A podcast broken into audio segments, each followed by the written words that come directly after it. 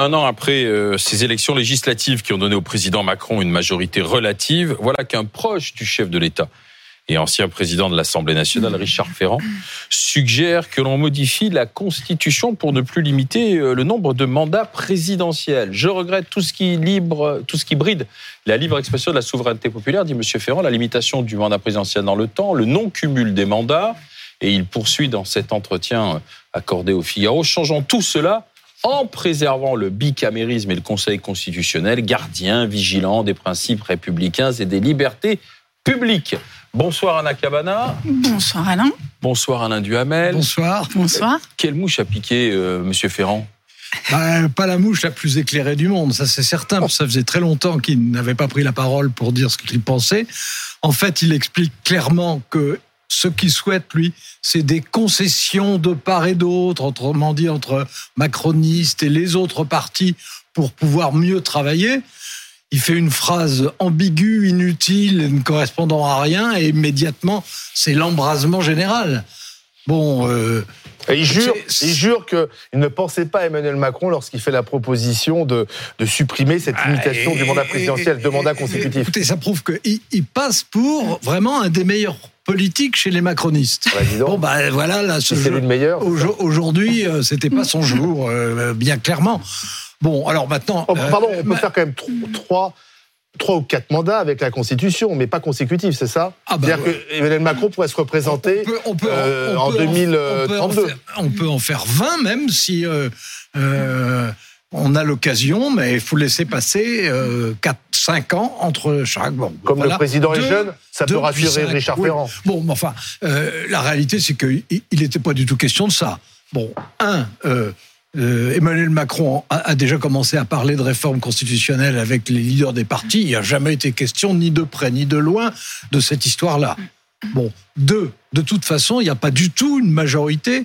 Il faut une majorité des trois cinquièmes pour ça. Elle est totalement exclue. Et trois, si ça avait lieu, ce qui est absurde, ce qui ne se fera pas et ce qui n'était même pas imaginé, euh, même si ça avait lieu, ça ne peut pas être rétrospectif. Donc, de toute façon, euh, ça, ça ne mène à rien sinon que c'est une, une, démonstration de plus qu'en période de majorité relative, tout s'embrase, euh, tout prend feu et que la politique fiction nous envahit tous les matins. Bon. ça montre aussi qu'il faut savoir tourner sa langue cette fois dans sa bouche avant de parler et que Richard Ferrand, il, a, il s'est retenu Alain, vous le savez, ça fait un an qu'il range son frein, qu'il ne peut pas parler parce qu'il a été donc il a, il a perdu. Hein, il, y a, il, y a, un an, il y a un an jour pour jour. Ah oui, c'est l'anniversaire, voilà, c'est l'anniversaire de, de, sa défaite et il s'est tu, il s'est tu puisqu'il s'est il s'est cantonné à une fonction de l'ombre et on voit que finalement c'est pas mal de parce que là, euh, cette interview, elle avait comme, enfin, elle avait comme objectif d'appeler à ce qu'il appelle le moment d'unité nationale. C'est-à-dire que c'était ça. L'objectif, c'était moi, Richard tout le monde doit faire des concessions. Moi, Richard Ferrand, je viens devant, euh, voilà, je reviens euh, dans la presse et devant les médias. Avec Matignon en perspective? Non, même pas. Avec, oh. avec, non, non, mais même pas, même pas, parce qu'en fait, il, il, fait partie des non-cités quand même. Il fait partie des non-cités, c'est-à-dire qu'il veut montrer qu'il compte dans l'équation politique du moment. Il veut, montrer qu'il, a, plumes, il veut montrer qu'il a toujours l'oreille du président, et ce qui est vrai, c'est-à-dire qu'il fait vraiment partie des grognards que Macron consulte et qu'il n'a jamais cessé de consulter. Mais là, précisément, il lui rend vraiment pas service, parce que il se présente comme le plus proche d'entre les proches qui n'a jamais perdu l'oreille, et il vient raconter une, une bêtise. C'est-à-dire qu'il vient raconter une bêtise qui ne rend ni service à lui, Ferrand, bien sûr, mais qui rend la pas, politique fiction. qui ne rend pas service à Macron. Et en plus, Ferrand le dit en titre personnel. Alors, il est venu s'expliquer, hein, il laissé expliquer. Il est très euh, agacé. Hein. Voilà, il était très. Alors, il, a expliqué que les médias, étaient, paresseux, que tout le monde était malveillant. En fait, il a fait une grosse bourde, quoi. Mais il, il le fait parce que il en a parlé avec un petit cercle ou c'est vraiment quelque chose de, personnel, une initiative personnelle Je, crois qu'il il, fait de la politique depuis suffisamment longtemps. Il, avait envie, au bout d'un an de silence, il, avait envie de parler. il avait envie de dire quelque chose. Il avait un message, et puis il y a un moment où il a dit quelque chose qui est tellement ambigu que ça a permis euh, au monde entier d'expliquer. Alors, il faut voir de quoi, du coup, euh, ce que sont les accusations. On dit que euh, il y a que les Chinois, Poutine et, Napoléon pour oser imaginer des choses comme ça, alors qu'on on est complètement totalement en dehors de la réalité. En plus, c'est pas la préoccupation des Français, pardon. Bah non, bah non, évidemment. Mais il y a un an, Donc c'était hmm. cette, cette, nouvelle assemblée se mettait en place. Il y a un an jour pour jour. Totalement inédite avec une majorité très relative. Hmm. Bon, finalement, elle a tenu un an déjà hmm. cette majorité relative. Oui, alors on peut dire qu'effectivement, il y a un an, on se demandait si ça tiendrait six mois, neuf mois, et on n'était pas sûr que ça, que ça tienne euh, un an. Ça, c'est absolument vrai. C'est, une situation, un, c'est le cas de figure le plus compliqué, euh, la majorité relative. Deux, cette majorité relative-là est encore plus compliquée que le seul précédent qui existait avec Michel Rocard, parce que de part et d'autre, à la gauche de la gauche et à la droite de la droite, euh, ce sont les, les plus hostiles qui sont les plus nombreux. Donc la majorité est encore enserrée. Bon, et à partir de ça, bah, ce qu'on peut dire, c'est qu'au bout d'un an, malgré tout, malgré tous ces handicaps, malgré le fait qu'on est dans une situation complètement paradoxale, malgré le fait que la, la Ve République ne soit pas du tout taillée pour cette hypothèse-là, eh ben, qu'on est arrivé à voter en gros autant de lois que d'habitude, que le budget est, passé, que la République continue à tourner ce qui en soi n'est pas euh, euh, une performance. Avec ces institutions de la minimum, Voilà, avec des institutions qui prouvent qu'elles sont vraiment les institutions incroyablement adaptable. C'est pas ce que dit l'opposition. Hein. Non, parce que c'est ce que dit Yael Brun. C'est ce que dit Yael Brun-Pivet, la présidente de l'Assemblée nationale. Elle a fait une super belle plaquette. Voilà, en disant oui, mais elle dit, la même chose ah que vous, Alain. Elle dit qu'il y a autant de lois qu'avant. Et donc la différence, c'est que je dis ça parce que je le pense comme ça. C'est la plaquette. Je n'ai pas envie d'aller au perchoir. C'est dommage. De l'allure. Mais soyons quand même clairs. Il faut, il faut savoir une chose, c'est que l'exécutif vit dans la peur. La peur parce que. Mais et bah, de, la motion de censure. Et là, cette peur, elle a été, elle a été agitée. Il faut vraiment avoir, enfin, voir ce qu'a fait Gérard Larcher, le président du Sénat, quand il a menacé, menacé euh, d'une d'une motion de censure sur euh, le budget. Eh bien, ça, ça, ça crée un, ça crée une panique, une vraie panique à bord de la Macronie, une panique parce qu'ils ont tous des sueurs froides sur le mode. Au fond, dès, si on bouge, si on bouge dans un sens euh, qui qui ne va pas, on va se faire cogner. Qui ne va pas à la droite. Qui ne va pas à la droite tout, mais ça veut dire, attends, la gauche, la gauche, on sait très bien que ça ne va pas par ailleurs. Donc, si vous voulez, le, le, le la majorité, la majorité macroniste se retrouve dans une position, au fond, de prudence, et il n'y a plus l'audace, Alain, il n'y a plus les moyens, il n'y a plus les moyens politiques euh, de l'audace.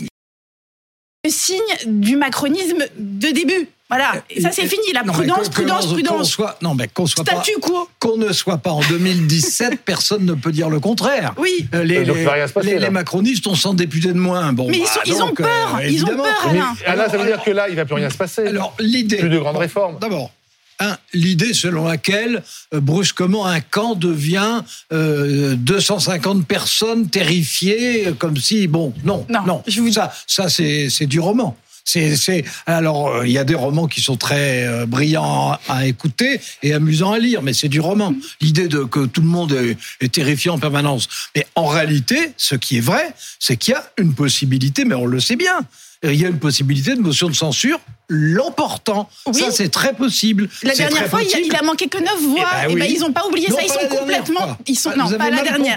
La dernière fois, il en manquait 40. En effet, celle du 20 mars, ah Alain, il en ah bah manquait 9. Et ça les a complètement traumatisés. Oui, et, oh, bah, ça y est. Non, mais... Et vous savez que c'est vrai. Non. Euh, je, je, ne sais pas, qui sont traumatisés et tremblants, de même que quand je vois des colères qui s'expriment, par exemple, euh, à l'extrême gauche ou à la gauche de la gauche, euh, je me dis que derrière leur colère, il y a de la tactique et qu'ils ne sont pas si furibards qu'ils en donnent le sentiment. Il faut pas non plus. Non, la, peur, ils ne viennent pas le dire devant les micros, la peur. Qui, oui, qui, c'est, ça, c'est caché. Leur peur, elle est cachée. Mais alors, si d'un côté, ceux qui sont indignés, furieux et véhéments, on dit euh, il faut pas les prendre au pied de la lettre. Et si d'un autre côté, ceux qui donnent le sentiment, que à tort ou raison d'être tranquille, il faut dire, faut pas non plus les croire. Bon, euh, alors là, c'est plus de la politique, c'est du théâtre, euh, et, et ça n'est pas le meilleur théâtre possible. La politique, ce soit du théâtre. C'est beaucoup de mais là, ça a tenu un an.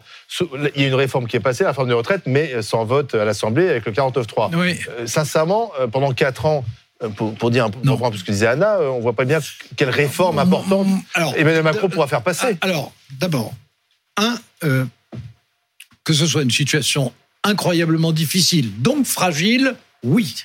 Bon. Deux, je pense qu'il y aura deux périodes pendant, je pense à tort ou à raison, on verra bien, mais qu'il y aura deux périodes pendant ce quinquennat.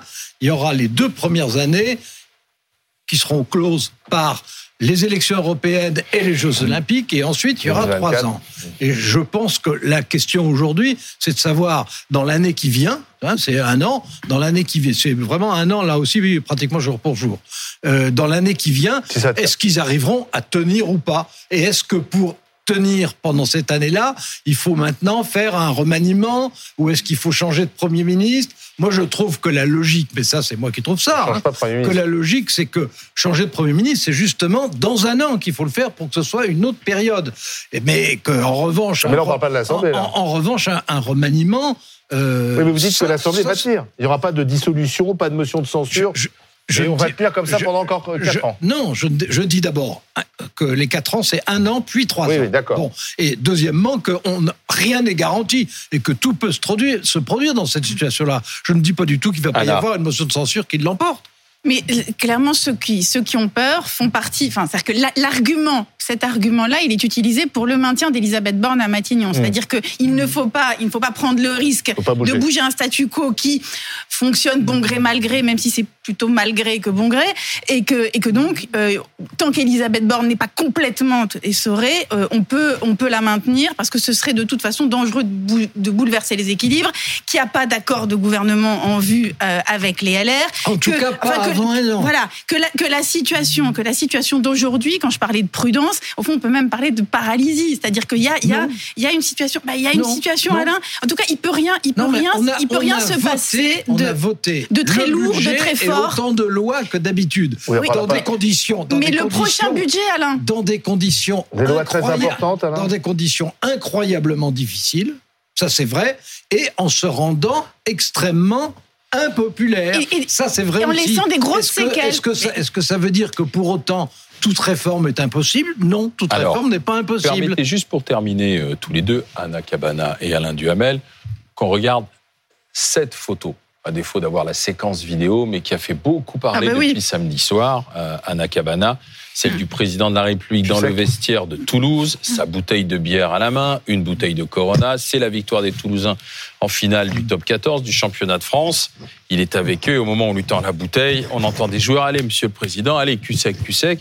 Et Emmanuel Macron se laisse prendre par. Euh, l'euphorie du moment et le fait. Est-ce qu'un président devrait faire ça Il adore les défis virilistes, Emmanuel Macron. C'est-à-dire que quand on vient le chercher sur la question de est-ce que tu es un homme, bah voilà comment il répond. Parce que c'est ça, hein, la séquence quand on entend le son, on entend euh, tous les tous les joueurs, tous les joueurs qui le qui, qui, qui le poussent à aller à aller jusqu'au bout. Et, euh, et, et, clairement, il aime bien la bière aussi. Hein, non, mais il, il aime peut-être la Corona, mais il aime surtout gagner les défis et surtout les quand défis. Quand on aime quelque chose, on n'est pas obligé de boire plus les, sec. Les défis qui se qui se portent encore une fois sur la question du virilisme, au fond, le leadership qui passerait par le virilisme affiché. c'est une masculinité euh, toxique. Non, ça, non, ça c'est pas ce que j'ai dit moi. Non, mais c'est ce que dit Sandrine Rousseau. Attention quand même, ne me faites pas passer pour Sandrine Rousseau. Le président devrait se laisser aller devant les caméras. c'est pas la euh, première fois. À ce genre, de pas la première fois qu'il fait ça. C'était surtout euh, dans les vestiaires. après un match de rugby, il adore aller. Il est, bon. Et la finale. C'est un président qui est jeune. Alors évidemment, c'est un adolescent. on ne voit pas le général de Gaulle en train de faire ça. Ni François Mitterrand. Ni François Mitterrand. Bon, ni d'autres. Ni même Nicolas Sarkozy, hein, qui n'aimait pas la Corona. Nicolas Sarkozy ne boit pas d'alcool. Voilà, c'est pour ça. donc, il est jeune. Euh, il, adore les sportifs, euh, etc., les matchs. Euh, il rêve certainement de, de pouvoir faire lui aussi des matchs pour s'amuser, etc. Bon, euh, je ne vais pas vous dire que c'est exactement euh, le rite euh, qu'on pourrait avoir devant l'Arc de Triomphe et avec la garde républicaine. Bon, qu'est-ce que vous voulez Un président peut boire comme ça? ben, disons que ça serait embêtant si c'était tous les jours, dans toutes les circonstances et à tout moment de la journée. Mais ce n'est pas une affaire politique. Pas, non, non, c'est voilà, c'est comme ça. C'est ils ont chacun leur style. Euh, les uns ont un style très sophistiqué, les autres ont un style très intellectuel, les troisièmes ont un style plus euh, juvénile sportif. Bon, puis dans d'autres occasions, au contraire, il est très solennel et très hiératique. Euh, évidemment, on, peut. C'est Sandrine Rousseau qui en faisait toute une histoire. Masculinité toxique. Bah, oui, non, bah d'accord. On peut toujours trouver des choses comme ça. Euh, je ne crois pas que ça soit essentiel ni pour l'équilibre politique, ni même pour les passions des Français. Il y a des associations quand même qui se sont euh, plainte en disant c'est pas un très bon message envoyé, notamment ah bah, dans la lutte contre l'alcoolisme. C'est peut-être les producteurs de cidre qui trouvent et pourquoi pas nous, ou bien, ou bien des producteurs de, des importateurs de thé qui disent pourquoi est-ce qu'ils ne boivent pas de thé? Il y a Gilbert Collard hein, qui a dit nous on trinque et lui il boit son cinéma liquide pour la frime. Oui, bah c'est plutôt drôle. Bah oui, et c'est pas complètement faux. Drôle. Ben oui, non mais d'accord. À partir du moment, non mais il faut être honnête. À partir, d'ailleurs, vous êtes très honnête, c'est connu. Mais, mais vous euh, aussi, Alain. Donc, on, à, partir du moment, à partir du moment, et c'est ça la grande différence par rapport aux périodes antérieures que j'ai bien connues. À partir du moment où le président de la République est en permanence, quoi qu'il se passe, de toute façon filmé, de toute façon eh ben, on voit des scènes qui sont de temps en temps des scènes solennelles, de temps en temps des scènes très politiques. il sait qu'il est filmé. De temps en hein. temps. mais, pas non, mais, mais, il sait qu'il est filmé tout le temps. Oui. Je veux dire, il, sait qu'il donne une image à voir. Il ne peut pas ne pas être filmé. Bon, bah, y a, euh, alors on le voit, euh, solennel ou au contraire. J'ai remarqué que c'est souvent quand Brigitte n'est pas là, qu'il se lâche un peu. Bah, C'est-à-dire que dans, dans, dans, les vestiaires. Si vous connaissez, ah, si vous connaissez les vestiaires de rugby, je ne suis pas sûr que ça serait la place de Madame Macron. Franchement. Merci Anna Cabana, merci Alain Duhamel.